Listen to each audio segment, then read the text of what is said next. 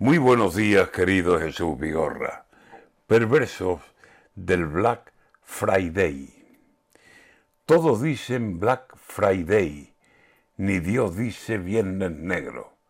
Nos ponen algo en inglés y loquito nos volvemos. Sea Halloween o Famson o esto que estamos diciendo.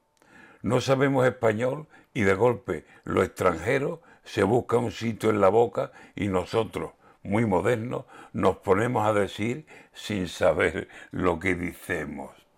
Si Famsone es canto y bulla, Halloween es como el miedo que se viste de chiquillo en vez del tenorio nuestro. Y Black Friday, ya saben, gastadero de dinero. A gastar porque lo dice moda que vino de lejos y nos dice, hablando inglés, que hacen muy buenos descuentos. Ay, mi rebaja de ayer, voz de los viejos comercios, guiñando con etiquetas, con zanfarrancho de precio. Ay, aquel 99 que nunca llegaba a ciento. Aquel llévese usted tres y pague uno. ¡Qué tiempo! Black Friday.